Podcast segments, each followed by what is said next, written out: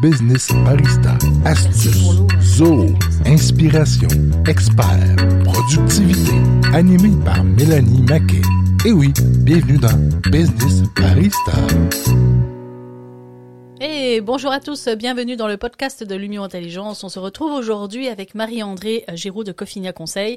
Salut à toi. Bonjour. Alors pour ceux qui connaissent pas Marie-André, c'est la fondatrice et présidente de Cofinia. Elle est CPA, elle a une expertise folle en termes euh, de finance, de business intelligence. Elle a monté une équipe euh, depuis 2017, 2016, 2016 déjà. Waouh, le temps passe vite. Hein. Donc euh, elle a monté une superbe équipe, un peu plus de 15 employés aujourd'hui, qui se spécialise sur spécifiquement l'aspect Zoo Finance. Explique-moi un peu les services pour ceux qui ne connaissent pas Cofinia. On a trois lignes d'affaires, la comptabilité, donc on prend en charge la tenue de livre pour des clients qui n'ont pas besoin d'avoir une ressource à temps plein. Mhm. Évidemment sur Zoo et un peu sur QuickBook. On a un volet d'analyse financière, gestion financière. On travaille beaucoup avec des startups techno pour les aider à monter leur projection financière, mais pas que les, euh, les entreprises techno. On fait des analyses de rentabilité, des analyses de, de stratégie de prix. Et euh, on a le volet euh, IA de Cofinia qui est le volet euh, de l'intelligence d'affaires, donc euh, d'avoir de l'information pertinente pour prendre des décisions éclairées, euh, puis pas que mm-hmm. des décisions, pas, pas que des informations financières, mais que des informations de gestion Mhm. Et je pense que c'est quelque chose qui est de plus en plus euh, prisé parce qu'on est dans les transformations numériques euh, des entreprises, on a beaucoup de data et euh, il faut savoir quoi en faire. surtout, il faut avoir la bonne data, la bonne structure de données, puis après, il faut savoir l'utiliser. Mais quand on est bien accompagné, ça peut devenir magique pour la croissance d'une entreprise et c'est là où tu, tu, réalises que tes services sont vraiment stratégiques pour la croissance d'une PME, on va dire. On, a, c'est ainsi, c'est drôle, on a un timing où on a deux euh, entreprises qui sont venues nous voir pour la même chose. C'était de savoir c'est quoi leurs services qui sont les plus rentables, puis mhm. comment être capable d'aller propulser ça un petit peu plus de l'avant, donc de, faire des stratégies de vente avec eux autres pour être capable de les mettre de l'avant, puis qui vont vraiment investir leur temps sur les bonnes, euh, sur les bons produits, sur les bons services de leur organisation. Donc ça, c'est le genre de choses qu'on aime bien faire. Et euh, ben, dans le fond, dans l'objectif, euh, un peu de ça aujourd'hui, euh, Mélanie, tu me posais la question, qu'est-ce qu'on pourrait discuter sur le produit Zoo Project? Et une des choses que je me fais demander souvent aussi par les entreprises de services, c'est est-ce que c'est le temps d'embaucher? Est-ce que j'ai comment je peux voir la capacité de mes ressources versus la demande en Et sur quoi embaucher aussi? Exactement. Dans quel type d'expertise? Des fois, on a, comme chez nous, on a différents types d'expertise, donc il faut euh, aller vérifier, voir la demande. Euh, donc euh, ça, je pense que Zoo Project peut être une, une, un outil très intéressant. Pas, pas que celui-là, il y a d'autres outils du haut, mais entre autres, euh, euh c'est, euh, on va parler de ça euh, si tu me le permets aujourd'hui. Oh oui, définitivement. Ben oui, c'est sûr que la, la, la, le sujet d'aujourd'hui dans ce podcast, c'est la planification de la charge de travail de nos ressources, spécifiquement quand on utilise Zoo Project. Donc ça veut dire les entreprises de services qui vont avoir des projets, que ce soit des projets euh, en virtuel ou même des projets plus concrets quand on est en installation. Je l'ai déjà vu avec euh, ou en distribution, etc. Euh, J'ai un de nos clients BCI Marine qui est spécifiquement dans ce dans ce genre-là. Il y a, il y a des distributeurs qui commandent des bateaux pour le client final, mais il y a énormément de travail à planifier, beaucoup de collaboration à avoir. Donc la gestion de projet est majeure. Alors quand tu disais qu'il fallait parler euh, sur quoi embaucher, puis surtout, ben, euh, ne serait-ce qu'à la base, c'est ok, euh, je prends le mandat ou je le prends pas. C'est quoi le délai de livraison je sais pas, à peu près, euh, on lève le doigt, euh, on regarde le, sens du vent, puis on va dire ouais, ça va prendre trois semaines, mais euh, c'est un peu un peu flou tout ça. Alors la planification de la charge de travail devient essentielle parce que tu es capable non seulement d'anticiper les délais de livraison de tes projets, savoir aussi là où tu as besoin de ressources, et puis peut-être même voir où il y a des ressources qui sont en trop plein que tu pourrais soit réaffecter ou soit te séparer parce que c'est plus une lourdeur qu'autre chose. Mm. Je pense que de, nos jours, les clients sont prêts à attendre pour tes services s'ils ont une vision claire. Puis si tu dis, ben je vais commencer ton projet, par exemple, le 1er octobre, sachant que tu as des objectifs, par exemple, de commencer à utiliser ton application ou ton produit ou ton service à telle date, quand tu as une vision claire de qu'est-ce que, quand est-ce que tu peux offrir ton service, comment ça va se passer, euh, quelles sont les étapes dans la communication, quand c'est clair, ben c'est sûr que ça aide beaucoup à, un, avoir confiance, deux, ben te permettre d'attendre parce que tu le sais que euh, bien souvent, si tu vas pas vers ce fournisseur-là, tu vas essayer d'en avoir un autre. S'il n'y a pas la même communication, tu n'auras peut-être pas plus ton service ou ton produit plus vite. Mhm. Donc, euh, dans gestion, euh, dans la gestion de projet, le, le, le, volet de l'analyse de la capacité, ben ça te permet toi de donner cette information-là à ton client quand tu fais ton, ton suivi de, de projet.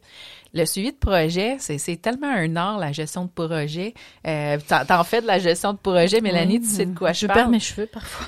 c'est ça. Donc, euh, il n'y a pas... Euh, la difficulté de ça, en fait, euh, il y a deux éléments. C'est du moment que tu as, par exemple, un beau CRM bien monté, que tu as toute la vue sur tes opportunités qui sont en, en, dans le fond, dans le pipeline, comme on dit, là, dans le fond, dans ton carnet de commandes, euh, avec des dates potentielles de tomber, ben, des fois, le client, tu te dis, ah, ben, je pense que ce projet-là, il va tomber, euh, il va closer le 1er septembre, mais finalement, le client, pour différentes raisons d'affaires, reporte son projet, reporte son projet.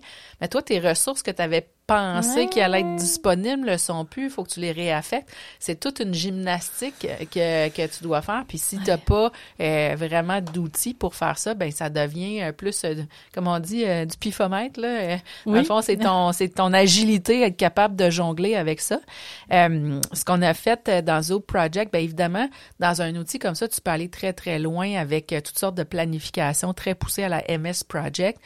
c'est assez complexe. Donc, ça prend des organisations matures pour faire ça, mais tu peux utiliser ça de façon tellement différente. Euh, par exemple, tu peux te créer un projet pour te servir de ça comme capacity planning, comme planification de la capacité. Puis tu es capable d'aller associer, par exemple, on l'a fait nous autres pour nous, dans le fond, chaque... Euh, euh, jalon, euh, milestone en anglais, chaque mm -hmm. jalon de Zoo Project est un projet ou mm. un projet potentiel qu'on on a une bonne assurance que ça va euh, déborder, là, que ça va débuter euh, puis que ça va rentrer dans l'agenda. Et là, on est capable d'aller assigner euh, dans des tâches, dans le fond, c'est quoi les expertises qu'on a de besoin en fonction de nos différentes ressources. Puis, on est capable de mettre avec les jalons des dates de début planifiées, prévues. Mm -hmm. Et on est capable d'avoir avec le Gantt, de voir la charge de travail, puis avec les outils de, de planification dans Zo Project, est-ce qu'une ressource, par exemple, se ramasse avec tous les mandats du mois de septembre, puis les autres ressources n'ont rien à faire? Donc ça, ça nous permet de faire une, gestion quand même assez dynamique de notre, charge de travail, de notre capacité. Dans notre équipe, à nous autres, on a des gens qui sont spécialisés justement plus Zoo Analytics, plus Zoo Project, plus Zoo Finance. On a quand même une bonne partie de notre équipe qui est en Zoo Finance. Mais on a des gens qui sont dans la dualité de nos mandats récurrents de tenue de livre. Donc, euh, ils ont peut-être un 20 heures par semaine qui vont faire des mandats de tenue de livre. Puis, mm. ils ont une disponibilité d'une vingtaine d'heures pour faire des projets d'implantation, de la formation et tout ça. Donc, il faut essayer de jongler avec ça quand on a, euh, par exemple, des nouveaux projets d'implantation ZooBooks.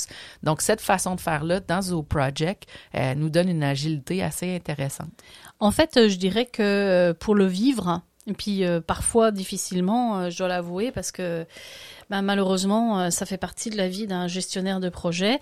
C'est que tu peux avoir ta planification de projet, mais il n'y a jamais rien qui roule parfaitement comme tu l'as prévu. Euh, c'est extrêmement rare. Donc, euh, on va, je vais te donner un exemple. Je pense que certaines entreprises qui sont dans les services comme ça euh, pourront pourront se reconnaître. Mais par exemple, quand je sais que je fais une implantation, euh, allez, CRM, euh, Project, Inventory Books, je sais qu'en moyenne, en considérant les séances de travail, en considérant l'implantation, la formation, potentiellement les retours sur des ajustements, on va dire que ça prend un bon 3 à 4 mois, je dirais même un 4 mois euh, pour être euh, pour être tout à fait honnête, dans le cas où le client est très disponible, ses équipes aussi, puis euh, bah, de toute façon, nous, on, se libère pour ce mandat-là. Maintenant, ça fait que quand moi, je démarre ce projet-là, je sais que, mettons que je le commence au 1er septembre, donc on s'entend que théoriquement, à la fin du mois de décembre, il est bouclé. Maintenant, il est possible que d'autres projets qui ont été débutés, par exemple, en juin, qui eux devraient se terminer fin septembre, mais finalement ils se rallongent, voilà. Et ça fait que je vais me retrouver avec un mois d'octobre ou un mois de novembre, mais peut-être même un mois d'octobre-novembre qui va qui va être beaucoup plus chargé Pourquoi? Parce que en fait, j'ai une, une superposition qui n'était pas prévue pour mes projets. Donc c'est pour ça que moi, ma courbe de d'implantation, souvent le début est très slow parce que je sais qu'il y a probablement des chances que ça va venir à cheval avec un projet qui glisse. Donc ça fait que à la fin du projet, on est en fin de projet, il y a moins de charges, mais je sais que l'accumulation, quand tu fais ça sur deux, ça va. Mais mmh. quand on a 10 ou 15 qui peuvent être en même temps, bah, ça peut devenir un sacré workload pour, euh, pour les ressources. Donc euh, j'ai développé une stratégie comme ça. Mais c'est vrai que je dois anticiper ça. Et des fois, c'est pas toujours facile d'anticiper. Et comme là, euh, j'ai eu le cas d'un projet, un gros projet d'implantation. La personne était disponible du mois de février jusqu'au mois de mars, voire début avril. On avait prévu, on va dire, de faire une partie, une grosse partie du projet. On a commencé février, on devait faire ça jusqu'à mi-avril, fin avril, c'était correct. Et finalement, ben, on a dû casser le projet en deux.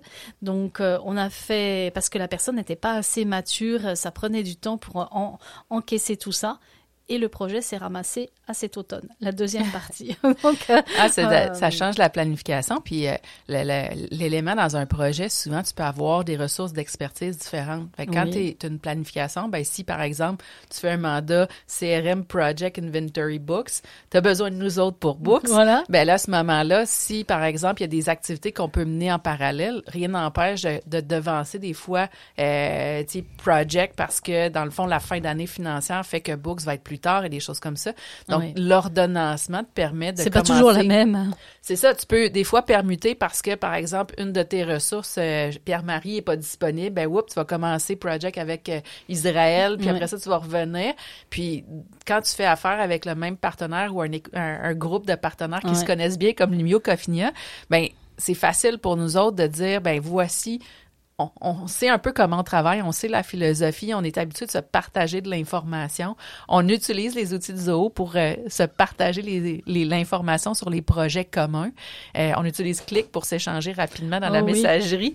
Donc euh, ça, ça nous permet d'être beaucoup plus efficace dans la planification des projets. Puis des fois, ben de, de, un projet qui pourrait être reporté dans le temps parce que les ressources sont pas disponibles, parce que le client dans le fond a changé lui certains paramètres qui étaient prévus au départ. Mais des fois, on est capable quand même de faire arrimer les choses en devançant certaines activités, puis en en repoussant d'autres, en en changeant un peu l'ordonnancement mm. des choses.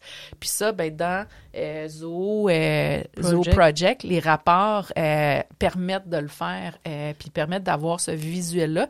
Quand tu utilises l'application sur le volet du plan entreprise, tu as une vue consolidée de programme qui appelle donc tous mm-hmm. tes projets. Fait que c'est beaucoup plus facile de le faire si tu veux le faire sur un volet détaillé. Sinon, tu peux utiliser un projet pour t'aider à planifier ça. Ben, en fait, euh, en termes concrets, euh, moi, ce que j'ai fait dans, dans Zoo Project, c'est que j'ai un projet, j'ai des jalons et j'ai des, euh, des listes de tâches. Mais dans mes jalons, je suis capable de faire un budget, mais je fais un budget d'heures. Mm. Donc, je sais que le, ce jalon-là va me prendre, je dis n'importe quoi, mais 30 heures.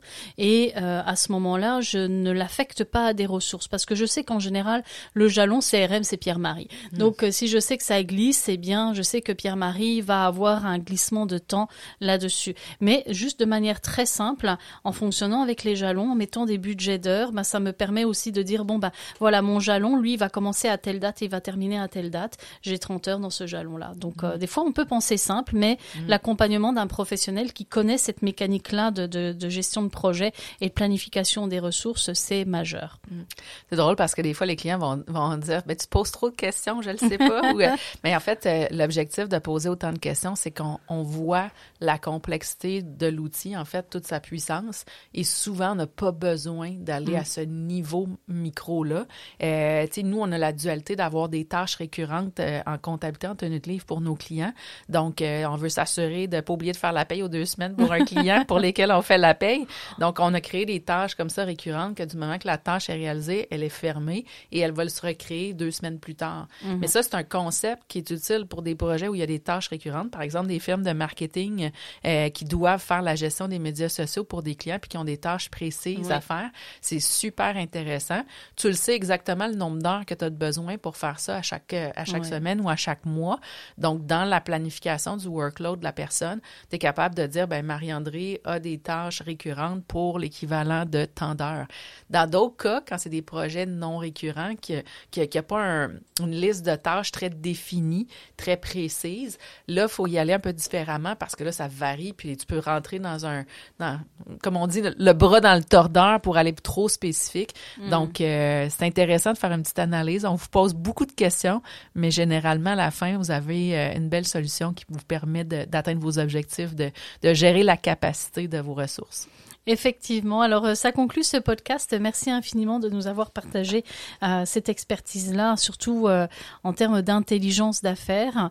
Et je vous invite à visiter le site de cofinia.ca ou la page LinkedIn. Il y a souvent des articles qui sont liés à la finance, aux applications Zoho. Enfin bref, il y a du contenu.